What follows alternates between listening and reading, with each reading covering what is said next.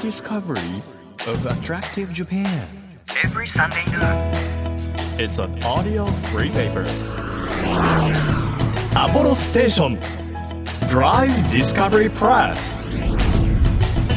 5月28日日曜日時刻は12時となりました。アポロステーションドライブディスカバリープレス編集長のホラン千秋です。もう5月も終わりということであの関東はですね5月としては異例の暑さがね中盤続いたりなんかしてもうあっという間に夏だななんていう気がしていましたが皆さん、えーどんな5月だったでしょうか。6月になりますと本州も梅雨入りしてきますのでやっぱりね梅雨に入るとあの災害とかもね毎年起こってますから皆さんあの何があってもこう大丈夫なようにというかあの体制を整えておけるようにということであの防災グッズなんかの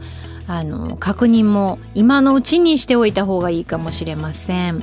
さてこの番組なんですが日本全国さまざまな場所にスポットを当てて普段気がつかなかった日本の魅力を再発見していく耳で聞くフリーペーパーです。で今あの雨が多くなるというお話ししたんですけど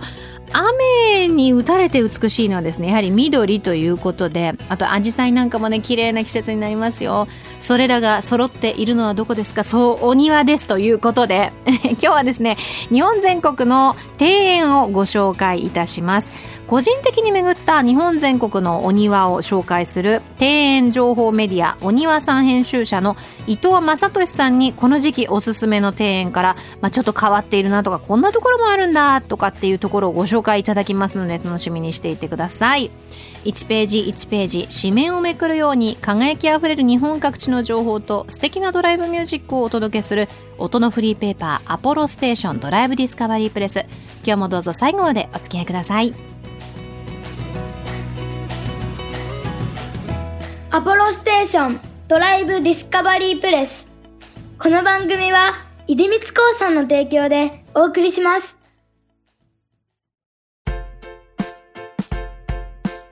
耳で聞くフリーペーパーアポロステーションドライブディスカバリープレス。改めまして編集長のホラン千秋です。毎週個性あふれるゲストをお迎えしているこの番組。え今日はですね庭園情報メディアお庭さん編集者の伊藤正俊さんに来ていただいております。よろしくお願いいたします。よろしくお願いいたします。庭園情報メディア、まあ、お庭さんということですのでもうお庭をどっぷりとそうですね。どっぷりと、まあ、あの、はいいろいろ巡って、えー紹介をしているというような形のものをやってます。うん、あのーご存知ないという方にちょっとお伝えしますと伊藤さんが運営されているこの庭園情報メディアお庭さんというのはまあもう本当に美しい庭園の写真がですねたくさんあの載っておりましてまるでこう雑誌を読んでいるかのような見やすくさらに美しく検索するのもテーマごとにもできますし都道府県単位でもできますしありとあらゆる方角から自分の求めているお庭に出会えるというメディアでよろしいでしょうか？はい、そうですね。はい、そういうように言っていただけるのは嬉しいです。うんあの私があのお庭さん拝見してた時にいわゆるこうザお庭として親しまれているスポットもあればなんていうんでしょう和菓子店の一角にある小さなこう室内にあるお庭とか、はいあこれもお庭に入るんだっていうなんか目から鱗な情報も結構あってはい。お庭って広いんですね。そうですね。まあ、どこまでを庭というか、ちょっとまはだ何とも言えないところではあるんですけど、うんうんやっぱり結構皆さん海外から来られる方とかは、そういう小さな京都の坪庭とか、うん本当に今小さな庭なんですけど、やっぱりすごく喜ばで見ておられるので、はいあ逆にそれであこれも庭なんだなって自分自身も気づかされたところがありますね。なるほどね。で実際にあのお庭さんの中にはですね1900以上の庭園の情報が掲載されているということであのいつこのお庭さん始められたんでしょえっ、と今ウェブサイトを始めてからは7年目になってましうて。7年目。えー、と2016年の秋にスタートをしています、はいでそれまでも趣味で巡ったりはしていたので、はい、まあちょっとこの情報を、まあ、シェアすることで他の方々も回りやすくなるんじゃないかとちょっとそういうことを思いまして、うん。えー、とウェブサイトをちょっと作ったという形ですね。これ1900以上の庭園全部こうい伊藤さんが巡って写真を撮られて取材をされてはいそうですねお一人で？そうですね今のところは一人でやってますね。え一番最初に始めた時とはい今とこう庭に対するご自身のなんていうんでしょう捉え方ってどう変わりましたか、そうですね。えっ、と、基本的には一番最初に東京で浜離宮という新橋、汐留の方にあるところがあるんですけど、大変もう美しいね。そうですね。はい。あそこに行って、あ、なんか庭園っていいなと思ったんですけど、まあやっぱり癒されるなっていうのが一番最初のスタートで、あで、そういう意味で言うと、そこの初心はあまり変わってないんーですけ、ど、でなんかあまりこの詳しくなくても、やっぱりこの空間感動するっていうのはあまり変わってないうん。し、そのなんか皆さんにそういうふうに楽しんでもらいたいなっては思いつつ、まあ確かに僕自身はやっぱりいろいろ知識がやっぱ増えてきたことで、はい。ちょっとなんていうんですかね、細かいこうデザインの違いとかは、あまあ分かるようにはなったかもなとは思いますね。その癒されるなっていう感覚は、はいその開放的な空間に癒されるのかグリーンに癒されるのかそのゆったりと流れている時間に癒されるのか何に癒されたんですか伊藤さんの場合は？そうですね、その時はおそらくグリーンとうんその開放的な空間だと思います。はあなんかやっぱああいう風に開かれた、まあ、芝生が広がっていてでさらに水が引き入れられててっていう空間にはすごくやっぱ癒されたっていうのはありましたね。なのでそのおそらく庭園にはまったんだろうなっていうのはあります。庭園に行ったら、はい。まずこう伊藤さんはなんかありますか？ルーティンというかこういうふうに巡るのがいいよとかこういうふうに楽しむのがおすすめだよっていう。そうですね。えっ、とまあ広い庭園だったらまず一周まず一周。やっぱしますね。はいでえっ、とその中でやっぱお気に入りのスポットがあるので一回そこまで戻って、はい。まあちょっと座ってボケっとまあ座る場所があればボケっとしますね、うんうんう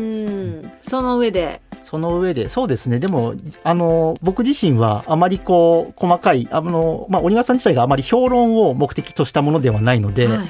なんか結構そこでボケっとして、あ、なんかいいなっていう感じで、考えながら写真を撮るみたいな形ですかね。まあその部分的にはもちろんお仕事の面もあるので例えば写真を撮らなきゃいけないとか、はどういう感覚をこう覚えたっていうこうメモを取らなきゃいけないとかいろいろあると思うんですけど普通の人が庭園をこう味わいに行った時に例えば携帯は触らないでくれとかなんかこれはしないでくれとかできればこういう風に味わってほしいみたいなのって何かありますか？特にもう自由で大丈夫ですか？そうですね、えっ、と、そういう意味で言うと、あまり僕はなくて、うん。その他の人にこうしてほしいとはなくて、はい。ある意味もうそういう意味で言うと、最初から最後まで写真を撮っててもいいと思いますし、はい。というのも、まあ、ちょっとやっぱ海外から来られたお客様ってすごく日本庭園に来て自撮りをされてることが多くて、はい。インスタとかを見てるとやっぱりそれがすごくこうジャパニーズガーデンとかのタグでたくさん自撮りが上がってるんですけどそれをすごく見て僕はなんかいいなと思ったんですよね。はい。なんかこういう感じでやっぱ美しい光景がと自分がいるっていうものをちゃんと写真に撮るっていうのはすごく大事だなと思ったので、うん。なんかやっぱ楽しみ方は自由だなっていうふうには思います。もうおのおの好きなように楽しんでほしいと、そうで例えばこう今まで巡ってないけども最近その SNS などなんていうんでしょうパトロールお庭パトロールみたいなのをしていて、はいあここまだ行ってなかったらこんなのあったんだって驚いたとこありますか？そうですね、えっ、と、ちょっと、そうですね、まだ行けてないところで言うと、はい。えっ、と、最近、熊本の阿蘇の方に、うんちょっとまあその土地に住んでいるこう若い方が、はい。新しいお庭付きの、なんて言うんだろうな、お食事処みたいなものを作られて、はい。あの、そこのお庭がもまだ写真で見ただけですけど、い。ものすごく素敵だったので、あ。ちょっとこれは行かなきゃなと思ってたりはしますね。ここですね。え待ってすごい素敵なんですけど。何これ？本当でもそう素敵な場所で。なんというお店ですか？そうですね。こちら熊本の阿蘇の方に最近できた竹の熊というお店なんですけども。喫茶竹の熊というすんごいなんか歴史も感じるし荘厳な感じもあるしかつ美しい。美しいですよね。これすごいですね。そうですよね。本当に今できたばかりとは思えないうん。なんか歴史的な空間のようななんかこうで、まあ、スタイリッシュだし、はいはい。なんか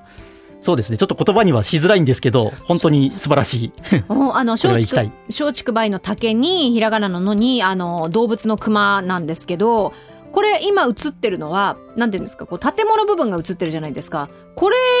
はお店になる前ってことなのかな？あいえもうこれが建物の一部。え一部？はい。すごい超風情ありますよ。やば。250年の歴史を持つ、えー建築空間ですということでそこに、まあ、喫茶も作ったということですよね。いやこれだから今あのお庭付きの喫茶、まあ、お食事処を作られたっていうことはこういう風にしてなんて言うんでしょう永遠に無限にある意味お庭って増えていくわけですよねこそうですね個人所有とかを考えると、はいそうですそうするともうライフワークですね。そうですねまだまだ尽きないと思いますしはあ。こうやっぱ新しい今生きているデザイン、はい。ある意味こう庭の、えー、と庭師だったり庭師さんだったり、うんうんそのデザイナーだったりがこういう新しいものを作っていくと思うとまだまだこう可能性がを感じますし、うん、楽しくまあライフワークそうですね楽しいですね。うわーおしゃれだねなんかすごいおしゃれ。ちょっとあのい池もあったりとかしながらもうお食事をどこで召し上がってるのかしらっていうのがちょっともうわからないぐらいおしゃれな空間になってるんです。かあこういうことか。ガラス張りになってて中で。あーいいね。これは結構規模も大きいですよね。大きそうですね。ちうん。ょっとまだ私自身も行ってないのではい。何とも言えないですけど。い、やそのうちお庭さんに上がるかもしれない。そうですね。もう早く行かなきゃと思っている場所ですね。へえあのお庭さん拝見してるとさまざまなカテゴリー分けがされてるじゃないですか、はい。い、ろんなこうカテゴリーからお庭を探せるということなんですけど、伊藤さん的にはこうどういうふうにお庭を分類されてますか？そうですね、えー、と日本庭園、まあ、こう一番わかりやすいところで言うと、はい。い、わゆる国の文化財とかになっているかと、うん。そうじゃないかかなと思っていて、はい例えばまあ皆さん知ってらっしゃるそれこそまあ先ほど名前を挙げた浜離宮ですとか、うんうん。えー東京でいうと陸義園ですとか、うんうん。あとまあ京都のまあ金閣寺銀閣寺、はい。えー、とあと日本三名園とかそういったものって一応国の指定されている文化財になっていて、はい。いわゆるそのまあ国宝クラスの庭とかもあったりするんですね。うん。でそれが、えー、と日本全国でおおよそまあ250箇所ぐらいあるんですけど、まあ、基本的にはやっぱそういうものは歴史があるので、えー、と特別だなっていうふうに思ってます。うんであとは、えーとまあそれまあ、ざっくり言うともうそれ以外っていうふうになっちゃうんですけど、はい。まあそれ以外のところでもやっぱり歴史がそれなりにあったり、まあ、それなりというかもう本当に歴史があったりとか、まあ、好きなところがあるのである意味そういう国宝クラスのものからそこにつながっていくというようなこううん。流れでなんかいろいろ皆さんにご紹介できればなっていうことは結構考えてますかうね。ん。なんかあのおおすすめでもあったりそうですね。あとはまあ庭園のタイプ、はい。例えば、えー大名庭園であったり、はい池もう読めなかった枯山水の庭園であったり、はい、あのも回って楽しめる庭園から、鑑賞するはい。池を鑑賞するタイプの庭園から、はい。まあ様々あるわけですけど、はい、伊藤さんの一番の最近のこうお気に入りっていうと、はい。はい。どこになりますか、そうですね。えっ、と今そういう意味で言うと今おっしゃっていただいたものではなくて、はい。あのまあ今私自身が京都に住んでいて、はい。まあ拠点が京都だったりするので、いわうん。うんゆる京都の町屋の庭園いうのが、えっと、今は自分のお気に入りですね。はいでまあそれって先ほど申し上げたあの壺庭とか、まあ、実際のもので言うともう壺庭とかそういったものにもなるんですけど、うんその中にもやっぱりこうそれぞれ皆さん、えっと違うデザインだとかその中での美しいものをこう詰め込んだり、まあ、されているのとあとすごくやっぱ日常に沿ったものをあの空間なので、まあ、それがあの自分にとってもやっぱすごくなんていうんですかね好きだなという感じですね。うん、あのなんて言うんでしょうこう自宅の庭というふうにイメージしていただくとそれとはさかなりあのかけ離れたあの しっかりと手入れが行き届いたお庭ではもちろんあるんですけれどもやっぱりこう昔ながらの家屋にあの寄り添うような形で作られている庭園という意味では私たちのこう日常にからそこまで離れてない。そうですね、うん。はい、割とリアリティを感じられる場所ですし、例えば今京都とかの、まあ、京都だけに限らないんですけど、はい。各地で結構こういう町屋とか、えー、と古民家を活用し、まあ、改修してカフェとか、えー、とにしたり、まあ、先ほどのお食事どころにしたりとか、うん。まあ、そういったものが増えてきたりするので本当にまあそういったところでコーヒー飲んだりとかなんか、まあ、コーヒー飲みながらこうぼんやりこういう庭を眺めるみたいなものが、まあ、個人的には今一番好きではありますかね。うんそういう時間って本当に大切にしなきゃなって思いますよね。そうですね。やっぱ一旦立ち止まるっていうことができない消防になっちゃってるからとにかく動いてないととか、うん何か生産してないととか、うんうんあのーっていうふうに思っちゃうんですけど何もしないをすればいいっていうのを、うんもう一回こうグリーンであったり開放的な空間に触れることで自分をゼロに戻すっていうのは重要ですよね。そうですね。あなかなかまあ先ほどのそれこそ熊本のああいうお庭だったりするとーはい。やっぱりなるべくその一箇所にいてなるべく近くに他に何もなくてぼんやりそこにいるっていうことが、結構こう人の心にとっては重要なことなんだろうなとは思ったりしますね。うん。もちろんねお仕事の面もあるのでそうとはいえそうもいかないこともあるけどもできるのであればゆっくりと。そうですね。楽しんでほしいと。うん。なるべく。はいあの本当に日本全国さまざまなお庭がありますのでちょっと伊藤さん来週もはいぜひいろいろ教えていただいてもいいですか、はい、かしこまりました。ありがとうございます。今日は、えー庭園情報メディアお庭さん編集者の伊藤正俊さんに来ていただきました。ありがとうございました。ありがとうございました。東京 FM をキーステーションに JFN 全国38局ネットでお届けしているアポロステーションドライブディスカバリープレス。お送りしたのは藤井風でガーデンでした。日本全国の魅力を再発見していく耳で聞くフリーペーパー DD プレス。リスナーの皆さんにもですね、番組専属、えーリスナー特派員として様々な地域の情報を送っていただいています。今日はですね、群馬県の女性の方からいただいたお便りです。まきおさん、こんにちは。えー私のおすすめは地元群馬の春名湖です。湖畔は何といっても涼しい。観光乗馬に乗るもよし、スワンボートに乗るのもよしということで、車で少し移動するとパワースポットの春名神社もあります。えーお蕎麦がおすすめですということで、お土産は名産の、えー梅の製品や梨が美味しいですよということなんですが、えー春名富士という山のね、えー写真送っていただきましたあとツツジがその手前で咲いているんですけれども美しいね。春名富士って本当にてっぺんからこう麓の方まで全部緑で覆われていましてこの青い空白い雲に生えております。ありがとうございます。そしてもう一つ行こうかな。東京都晴れ時々ダムダムダムさんです。私が絶対に行きたい夏の満喫スポットといえば、えー神奈川県にある宮ヶ瀬ダムで行われる観光放流ですということでこの観光放流毎年4月から11月の期間に実施されているんですが実施日はあのー毎週何曜日っていうのは決まっているのでこれちょっと皆さんチェックしていただきたいんですけれども高低差およそ70メートル毎秒30立方メートルが流れ出る水は学校にある25メートルプールが12秒で満水になるという量。えー、すごい。迫力満点のイベントになっています。水しぶきが心地よいですよということで。ダム汁っていうそうです。面白い。あのダムのねちょうどこの絶壁の真ん中あたりから放流されている写真を送ってくださったんですけどすごい勢いですよね。25メートルプールが12秒って相当だよ。わダムはねほんとそれぞれのダムの魅力がありますしダムあの好きの皆さんからすると「あー宮ヶ瀬ダムわかるわかる」っていう方々多かったかもしれません。ありがとうございます。こんな風にですねえぜひぜひ情報をお寄せください。Apollo Station. Drive Discovery Press.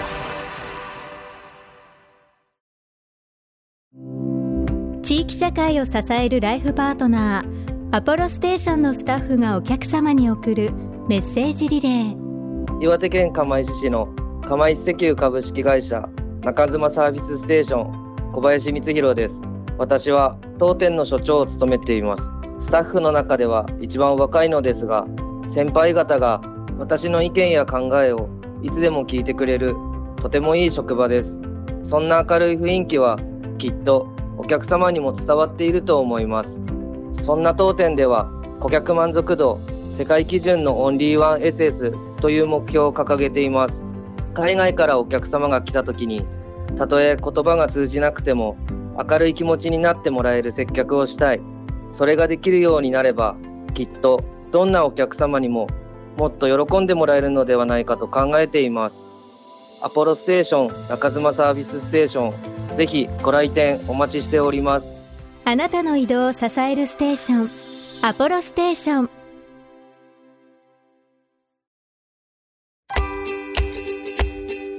東京 FM からホラン千秋がお届けしてきましたアポロステーションドライブディスカバリープレス。今日はですね庭園情報メディアお庭さん編集者の伊藤正俊さんをお迎えしました。あの伊藤さん本当にあくまでこう趣味でねお好きでこういろいろ巡っていらっしゃってでその巡った感想であったり写真などをこう英語でもこう表記している部分がお庭さんの中であるんですけど本当にこうやって丁寧に説明してくださる方がいて助かったっていう観光客の方このメディアがあったからこそ助かったっていう方本当にたくさんいるだろうなっていうぐらい見応えのあるあのホームページなのでぜひご覧いただきたいですしお庭を楽しむのにこうルールはないということでしたのでぜひ皆さんねあこういう私たちがなんて言うんだろういわゆるイメージする日本庭園だけじゃなくてこういう身近な庭園もお庭として楽しんでいいんだっていうなんかすごくこうお庭の概念を広げてくれるお庭さんという情報メディアありますのでこれぜひ参考にして皆さんの身近にもああいいお庭あるかなっていうのを探してみてください。アポロステーションドライブディスカバリープレスこの番組では毎月テーマを設けてメッセージや写真を募集中です。今月のテーマは絶対に行きたい夏の満喫スポットということで皆さんが、え夏に行きたい実際にもう計画しているよという場所あったら教えてください。情報をくださった方の中から毎月3名様に番組セレクトのとっておきプレゼントを差し上げます。今月は日本在住の外国人によって選ばれるおもてなしセレクションに選定されました。高級入浴剤湯薬のセットになります。薬湯として根付く別府の湯の花を研究開発して作られたという入浴剤だそうですよ。欲しいという方はメッセージを添えて番組ホームページからご応募ください。また月替わりの番組ステッカーもプレゼント中です。もう今日がラストチャンス。この放送がラストチャンスということですね。えーポップでユーモアあふれる世界観を描くイラストレーターさん、えーそれからアーティストでもあります。尾崎恵美さんのデザイン。こちらもぜひメッセージとともにご応募ください。日本全国さまざまな場所にスポットを当てて日本の魅力を再発見していく耳で聞くフリーペーパーアポロステーションドライブディスカバリープレス。お相手は編集長のホラン千秋でした。バイバーイ。アポロステーション。ドライブディスカバリープレス。この番組は出光興産の提供でお送りしました。